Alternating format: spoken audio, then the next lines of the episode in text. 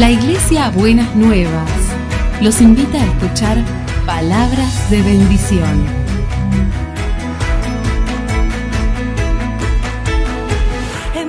Si desean asistir a nuestras reuniones, los esperamos en Avenida de Lepiane 3925, esquina Subiría, Bajo Flores, Ciudad de Buenos Aires.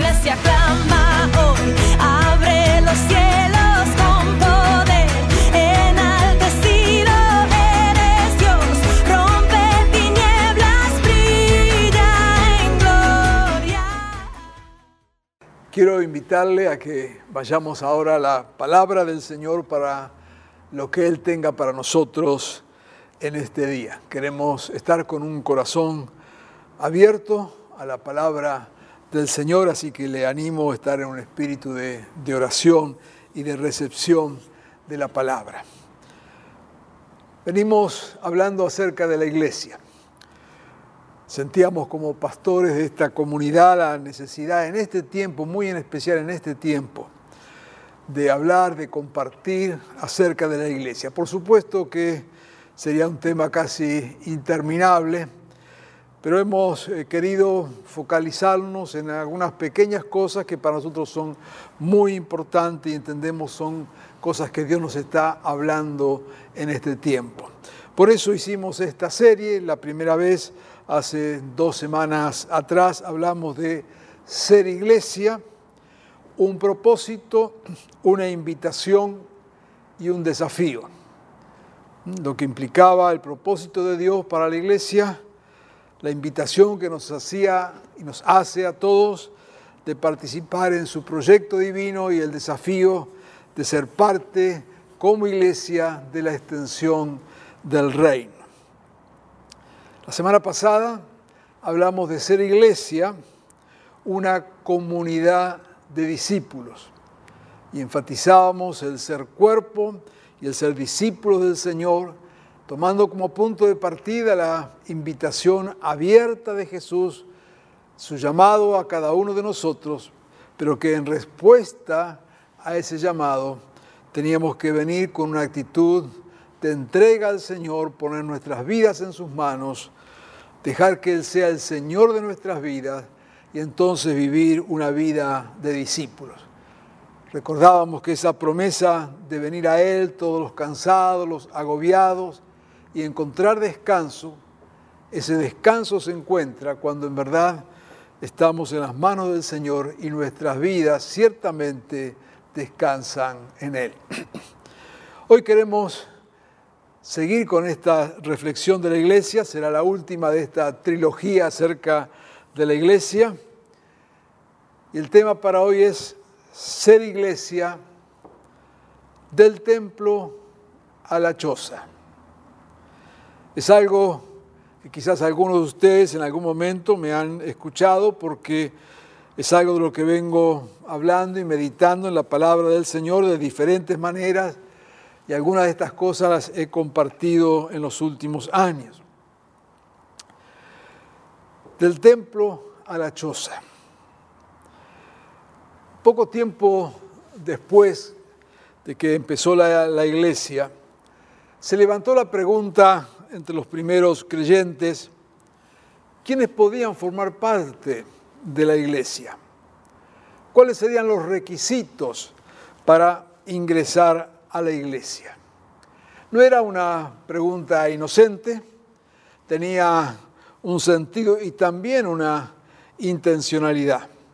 Los cristianos eh, judíos de la primera iglesia pensaban que para ser cristiano, para incorporarse a la iglesia, era necesario ser parte del pueblo judío, ya sea por nacimiento o ya sea por conversión.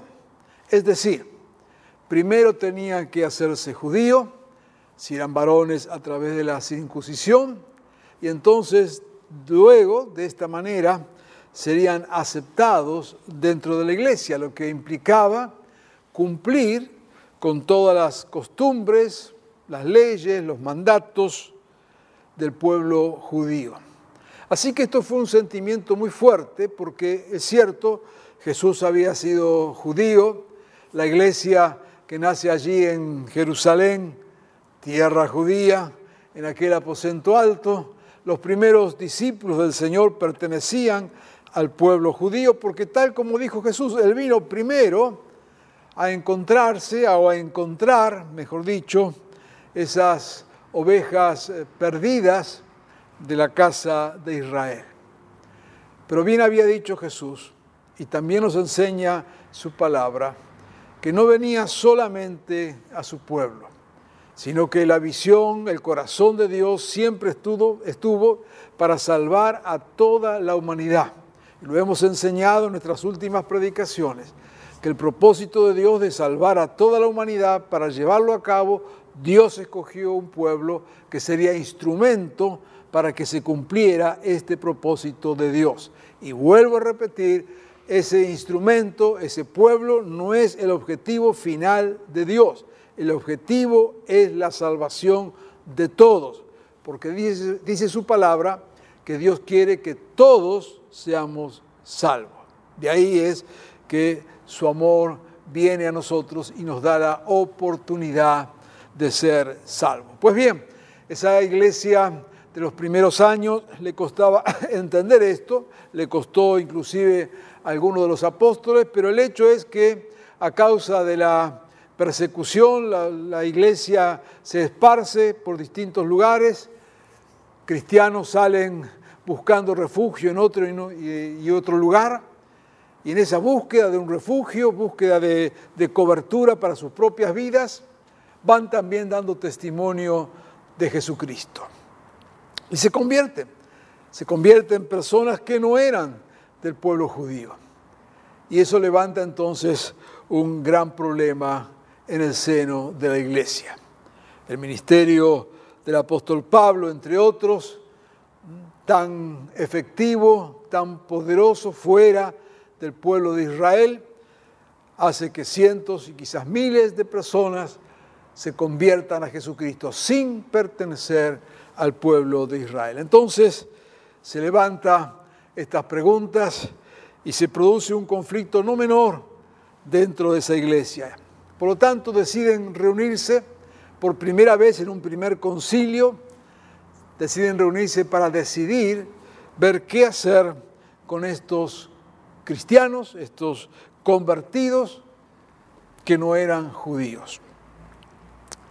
Se reunieron allí en Jerusalén alrededor del año 50, o sea, aproximadamente, nunca las fechas son exactas, aproximadamente 20 años después de la resurrección de Jesús, 20 años después de Pentecostés. Y se reúnen, como decíamos, para decidir qué hacer con estas personas convertidas a Jesucristo. Dice allí en Hechos, capítulo 15, versículo 12 al 18. Toda la asamblea guardó silencio, viene describiendo la, situación, para escuchar a Bernabé y a Pablo, quienes eran los que más estaban trabajando con los no judíos, que les contaron las señales y prodigios que Dios había hecho por medio de ellos entre los gentiles. Cuando terminaron, Jacobo tomó la palabra y dijo, hermanos, escúchenme, Simón nos ha expuesto cómo Dios desde el principio tuvo a bien escoger de entre los gentiles un pueblo para honra de su nombre. Con esto concuerdan las palabras de los profetas tal como está escrito. Después de esto, volveré y reedificaré la choza caída de David. Reedificaré sus ruinas y las restauraré para que busque al Señor el resto de la humanidad. Todas las naciones que llevan mi nombre. Así dice el Señor, que hace estas cosas conocidas desde tiempos antiguos. Está citando aquí una profecía del libro de Amós, donde en ese momento está diciendo Dios a través del profeta que después de aquellos tiempos vendría un tiempo donde Dios iba a restaurar la choza de David, vamos ahora a explicar qué significa eso, de tal manera que el resto de la humanidad, no solamente lo que hasta ese momento era el pueblo del Señor, sino que el resto de la humanidad, todas las naciones que llevan su nombre, así dice el Señor, que estas cosas son conocidas desde tiempos antiguos. En la antigüedad, los pueblos solían edificar un templo o conservar un lugar especial para adorar a Dios. La idea era que en ese lugar moraban los dioses y que si los dioses moraban allí, por lo tanto, traerían bendición a la tierra. Así que esta era una costumbre que vemos en todas las culturas o en casi todas las culturas de tener templos, lugares sagrados con la expectativa de que Dios estuviera presente en ese lugar y por lo tanto la tierra fuera bendecida.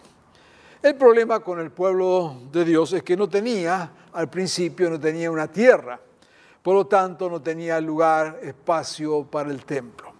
Era un pueblo nómade. Así que Dios le da las instrucciones para construir un tabernáculo, lugar santísimo, lugar santo, con distintos elementos allí para honrar y adorar al Señor. Este era un lugar, un espacio portátil, no era un lugar eh, fijo. Y es muy importante entender esta perspectiva de ese tabernáculo, ¿no es cierto? Que no era que el pueblo tenía que ir a un lugar para encontrarse con Dios y que por el hecho de que Dios estuviera allí iban a ser bendecidos, sino que Dios acompañaba al pueblo. Y allí donde el pueblo iba, estaba Dios. Muchas veces Dios se manifestaba en una nube, en una nube, en una columna de fuego, en humo, en truenos, en una zarza ardiendo. El pueblo seguía esas señales. La idea era que Dios no estaba atado a un lugar. Es muy interesante que siglos después, cuando construyen el templo, allí en el donde está el arca ponen unos eh, palos, unas varas con las cuales se llevaba en el tabernáculo el arca y dice el relato que esas varas empujaban la cortina hacia afuera, estéticamente no quedaba bien, pero era una forma de recordarle al pueblo de que Dios había sido un Dios que iba caminando, que se movía de un lado para otro, que no estaba fijo en un lugar. Pero bueno, volviendo al, relato que nos ocupa. Allí está el pueblo del Señor con este tabernáculo. Pero un día, en una ocasión, son invadidos por los filisteos cuando ya estaban en la tierra prometida, son invadidos por los filisteos, pierden el tabernáculo, es capturada el arca, y entonces de la mañana a la noche, de alguna manera desaparece eso que era el espacio donde adoraban a Dios. Nos dirá el relato que llega el día en que David decide recapturar este arca, el arca vuelve, y decide tomar este arca y llevarla a su ciudad. Hay allí una serie de situaciones que se dan, pero el hecho es que lo lleva. Lo único que había quedado del tabernáculo era el arca. La pone en una carpa, por eso se le dice la choza de David. No tenía nada que ver con el tabernáculo, que como decíamos era un lugar especialmente diseñado para honrar a Dios. Ahora es simplemente el cajoncito que era el arca, una carpa y la pone allí. Se suponía que eso era un símbolo de la presencia de Dios. Nos dice el relato de la palabra en Primera Crónicas 16, 1. El arca de Dios fue llevada a la tienda de campaña, esta choza que David había preparado. Y allí la instalaron. y luego presentaron holocaustos y sacrificios de comunión en presencia de Dios. Notemos que, que no era entonces ese tabernáculo, sino todo lo contrario. Era un lugar simple y sencillo. En aquel tabernáculo había personas, toda una tribu dedicada a preparar todo para honrar a Dios, desde cómo administrar las ofrendas, cómo hacer los sacrificios, cómo mantener el lugar, toda una tribu dedicada a esto. Pero aquello había pasado. Y ahora David lo único que tiene es el arca, símbolo de la presencia de Dios. Y la trae con alegría. La trae tan alegre que nos relata que viene danzando, bailando. Y David comienza entonces a honrar a Dios de una manera, diríamos, espontánea. E invita a todos a hacerlo de la misma forma. Bien sabemos, ¿no es cierto?, que la mayoría de los salmos han sido escritos por, por David o se le atribuyen a David. Era una persona, un verdadero adorador a Dios que invita a todos. ¿no? Se podía llegar sin ningún otro requisito más que estar allí para adorar a Dios. No había que pasar por ningún lugar santo, no había que llegar a ningún lugar santísimo, no había que cumplir con ningún rito, sino solamente venir y adorar a Dios en aquel lugar. Esto era la choza de David. Era algo totalmente diferente a todo el ceremonial del tabernáculo. Y por cierto, nada que ver con lo que vendría después en el templo.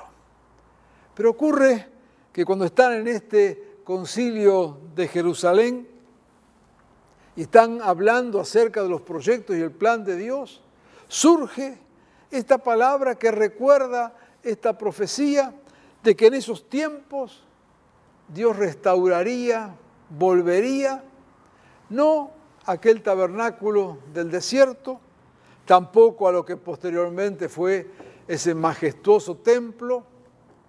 No, Dios escoge lo más simple, lo más sencillo, pero que era ese lugar donde se vivía la presencia de Dios de una forma tan natural. Y lo dice expresamente, porque de esa manera quedaba abierta la posibilidad para que los otros pueblos también vinieran a adorar al Señor. Esto nos muestra lo que estaba y lo que está en el corazón de Dios. Cuando decimos que pasamos del templo a la choza, queremos decir justamente esto, que la palabra de Dios allí nos muestra un modelo de hacer de Dios, una manera de hacer las cosas, que tiene que ver con el templo, pero que tiene que ver con nuestra relación con Dios. Y nos llama a lo sencillo, nos llama a lo abierto, nos llama a ese espacio donde todos podían participar. Esa es la restauración de Dios en estos tiempos y a partir de Pentecostés. Cuando la iglesia nace y entonces se abren los brazos para todos y nadie podría cerrarlo. Qué bueno es recuperar esta idea, este concepto que emana de la palabra del Señor, especialmente para nosotros en estos días. Hoy nosotros somos ese tabernáculo, esa, ese arca, mejor dicho, de la presencia de Dios y donde estamos nosotros está el Señor. Él ha prometido estar donde estamos. La restauración de este tabernáculo, de esta choza de David, se refiere a la restauración de nuestro propio corazón. Un lugar simple y sencillo para adorar a Dios.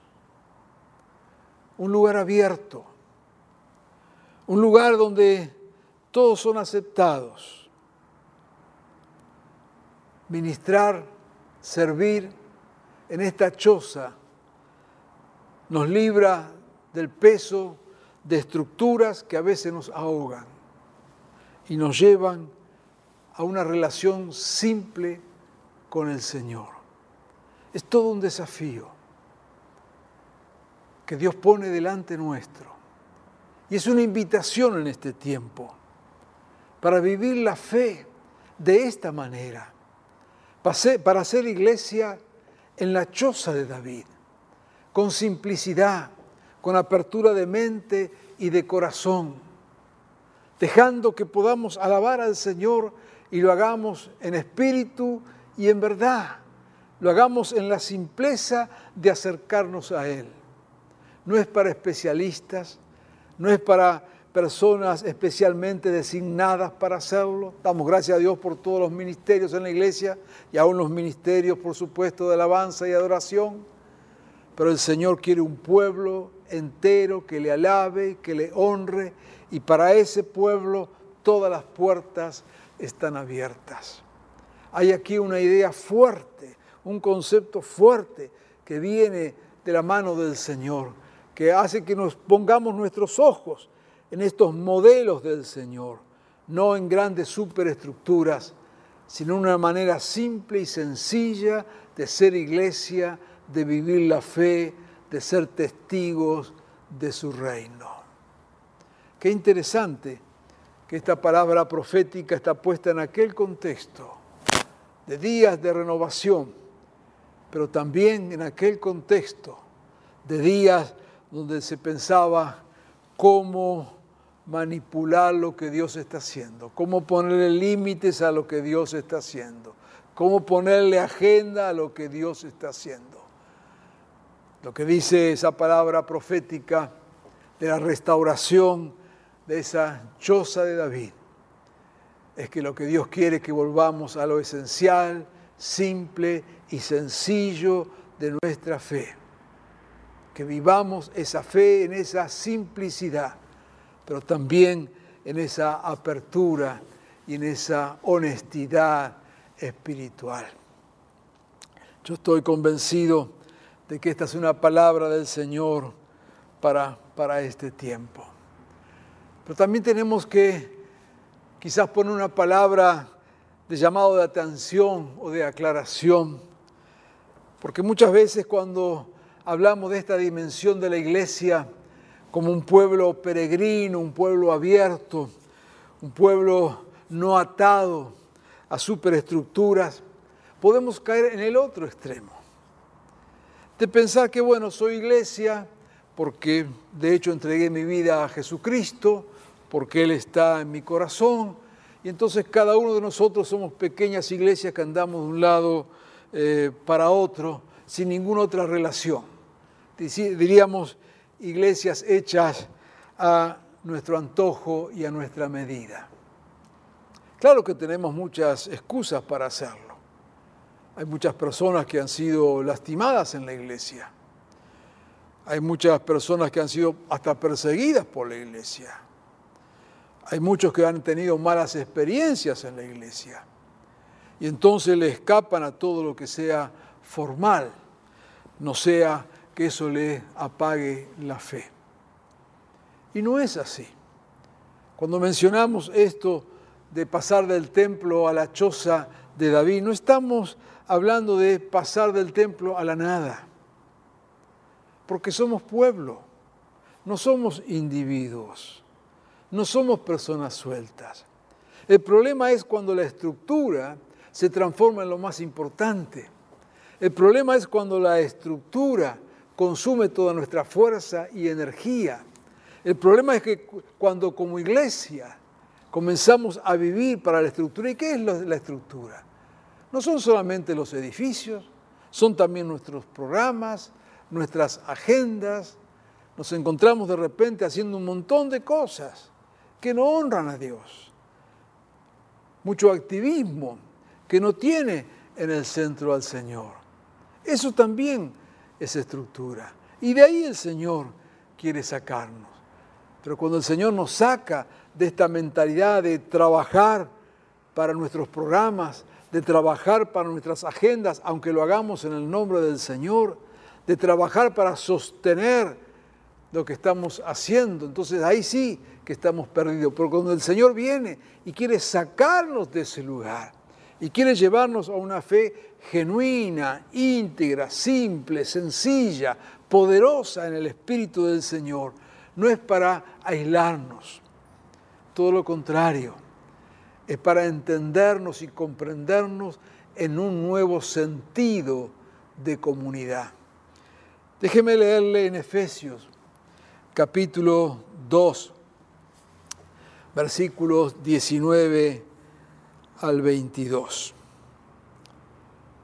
Porque aquí nos habla de la iglesia ahora como un templo santo.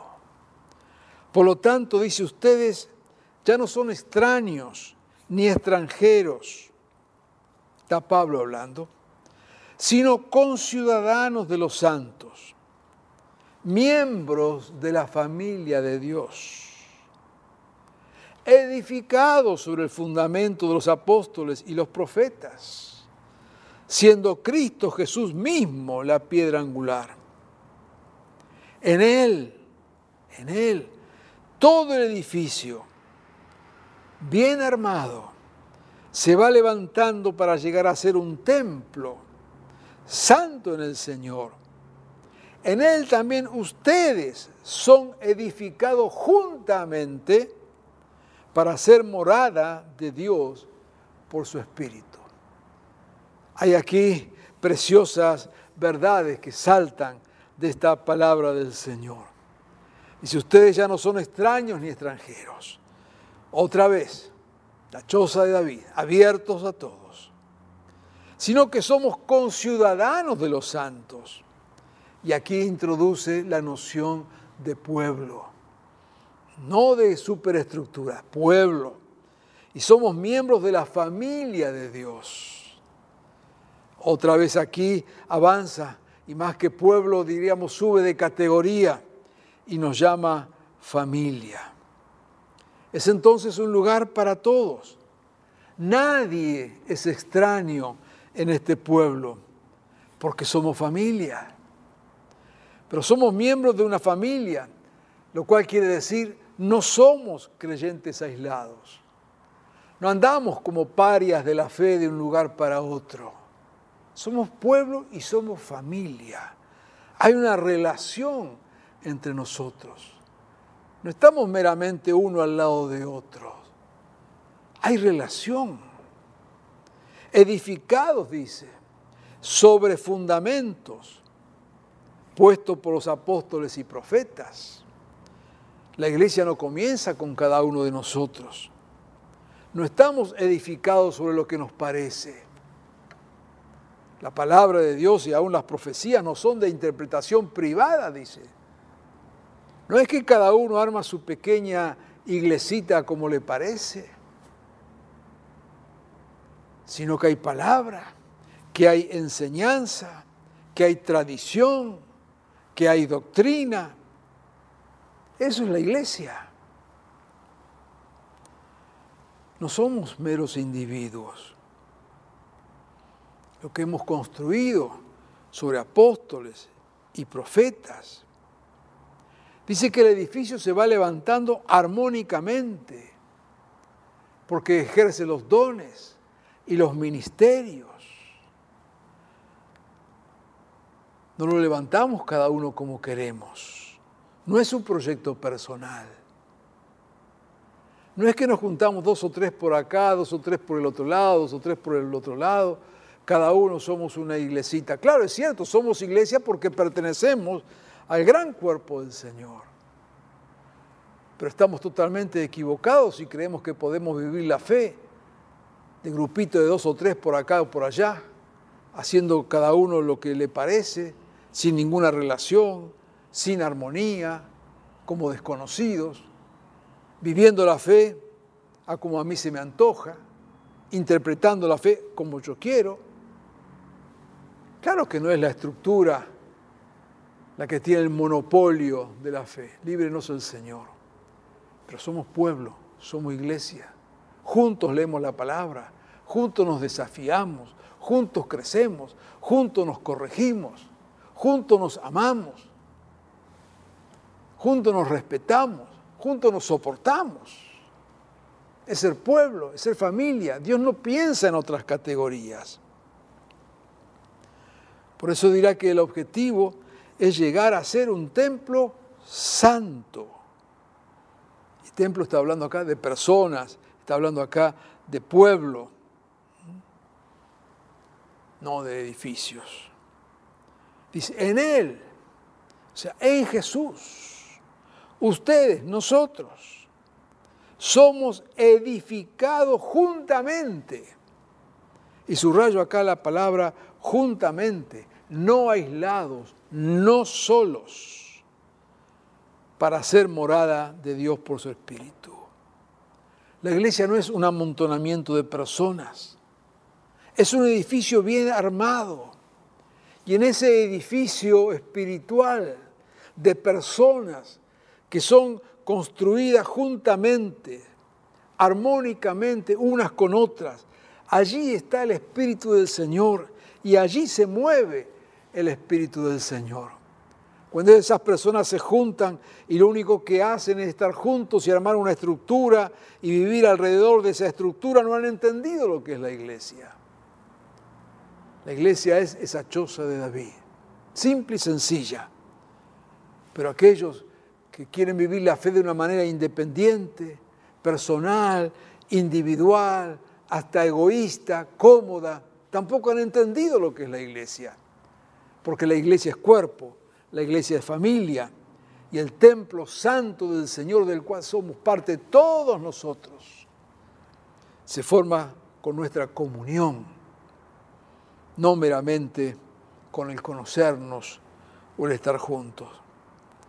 Y no ignoramos, por cierto, como decíamos antes, que muchas veces hemos sufrido frustraciones en las relaciones unos con otros.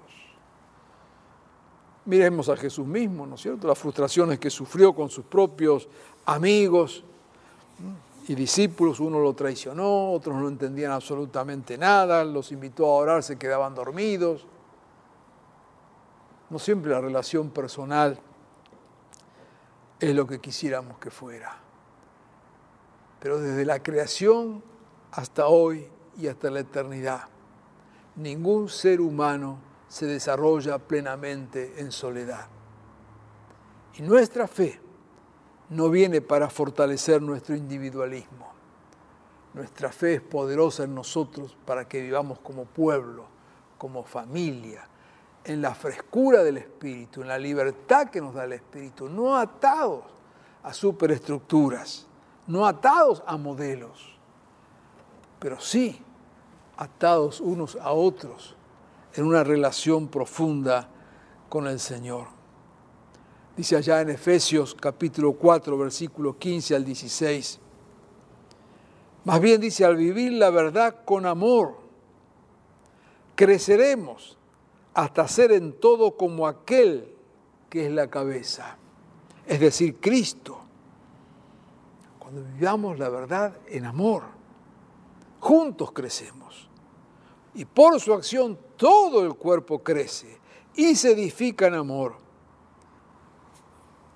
sostenido y ajustado por todos los ligamentos, según la actividad propia de cada miembro solo creceremos en la medida en que podamos beneficiarnos de la actividad propia de cada miembro y también los otros puedan beneficiarse de nuestra propia actividad. Es decir, cuerpo. Y tú y yo somos invitados a ser parte de este cuerpo que es la iglesia.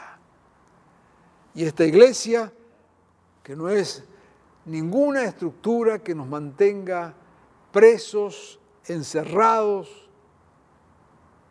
sino todo lo contrario, un espacio para vivir la fe en libertad. Quiero invitarte a que en este tiempo seas iglesia, una iglesia poderosa, una iglesia entregada al servicio, una iglesia fresca y una iglesia llena del Espíritu del Señor.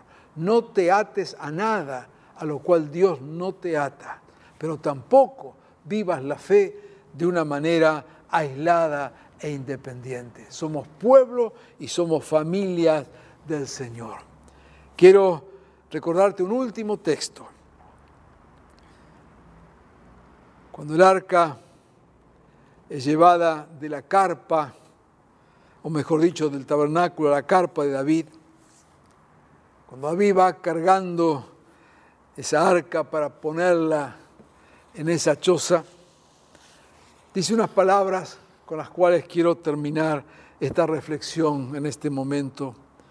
Y son palabras para tu vida y te invito a tomarlas. Primera de Crónicas 16, versículo 8 al 12 y luego el 23 y el 24.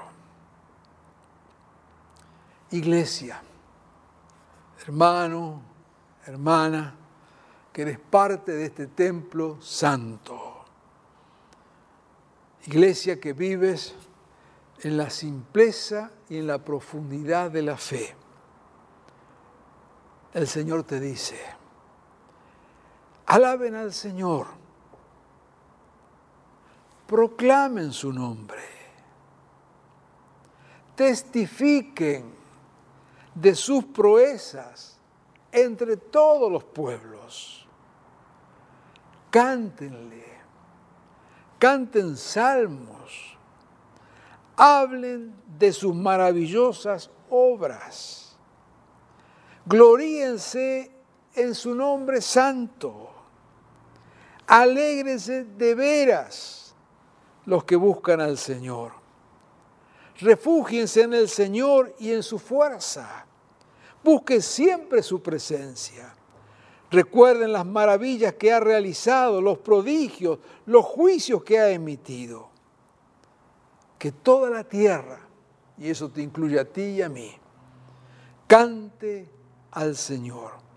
Proclamen su salvación cada día.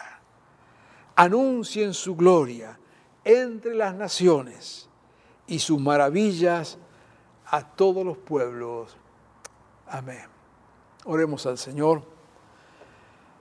Amado Jesús, tú nos convocaste a ser tu pueblo. Señor, perdónanos cuando, siendo tu pueblo, hemos armado estructuras, pensamientos, rigideces, estilos que nos han llevado a vivir la fe de una forma que definitivamente a ti no te agrada. Señor, perdónanos cuánto a veces gastamos en recursos, en tiempos y en energías en mantener formas o estructuras. Señor, permite que volvamos a una fe fresca, sencilla, simple, llena de tu espíritu. Danos la capacidad, Señor, para desbaratar nuestras estructuras mentales y poder volver a adorarte y a servirte desde esa choza de David. Señor, que volvamos a la fe simple y sencilla, pero esa fe poderosa. Que seamos iglesia, Señor, no meramente un domingo que podemos juntarnos en determinado lugar, sino que seamos iglesias cada día, gloriándonos en tu nombre, hablando de tus maravillas, cantando de tus grandezas, dando testimonio de tu poder. Permite, Señor, que en este tiempo tu Espíritu Santo obre de tal manera en nosotros que seamos revitalizados por el poder de tu Espíritu y vivamos en la gracia, en el gozo y en el poder de ser tus hijos y de ser tu iglesia. Te bendecimos, Señor, en tu nombre. Amén y amén.